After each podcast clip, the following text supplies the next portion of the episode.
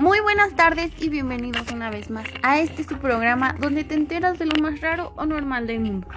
El día de hoy les hablaré un poco sobre el universo y algunas de sus cualidades. ¿Alguna vez te has preguntado qué hubiera pasado si no hubiera sucedido la explosión del Big Bang? ¿Sabes cómo empezó todo?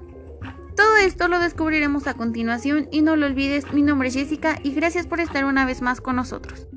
Bueno, comencemos con una de las teorías más conocidas sobre el origen del universo, que es básicamente un cataclismo cósmico. Y esta teoría es la del Big Bang.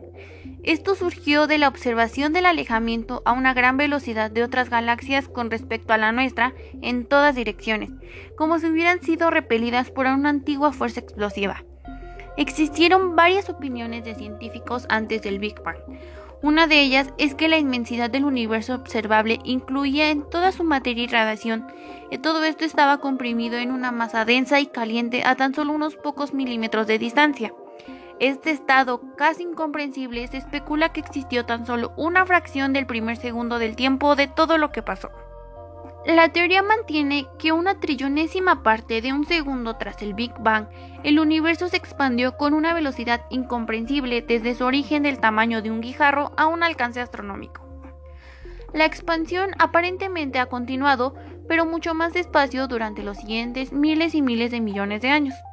Los científicos no pueden saber con exactitud el modo en el que el universo ha evolucionado tras el Big Bang Muchos creen que a medida que transcurría el tiempo y la materia se enfriaba, otros comenzaron a deformarse y formarse tipos de átomos más diversos, y que estos finalmente se condensaron en las estrellas y galaxias de nuestro universo presente.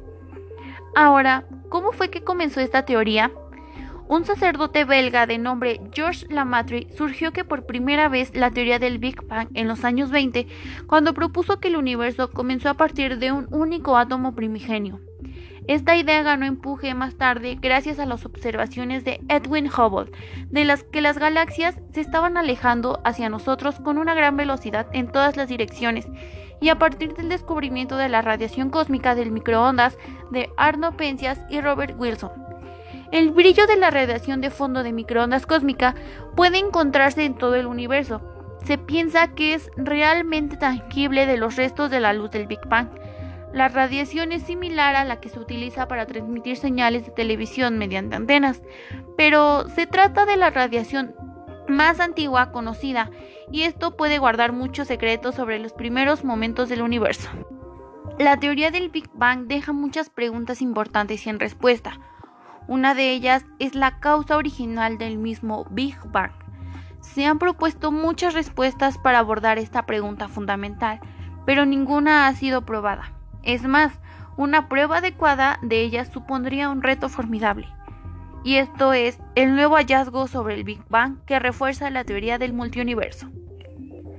Muchas gracias por escucharnos y nos vemos hasta la próxima. Espero les haya gustado. No se olviden seguirnos en nuestras redes sociales y un fuerte abrazo. Hasta luego.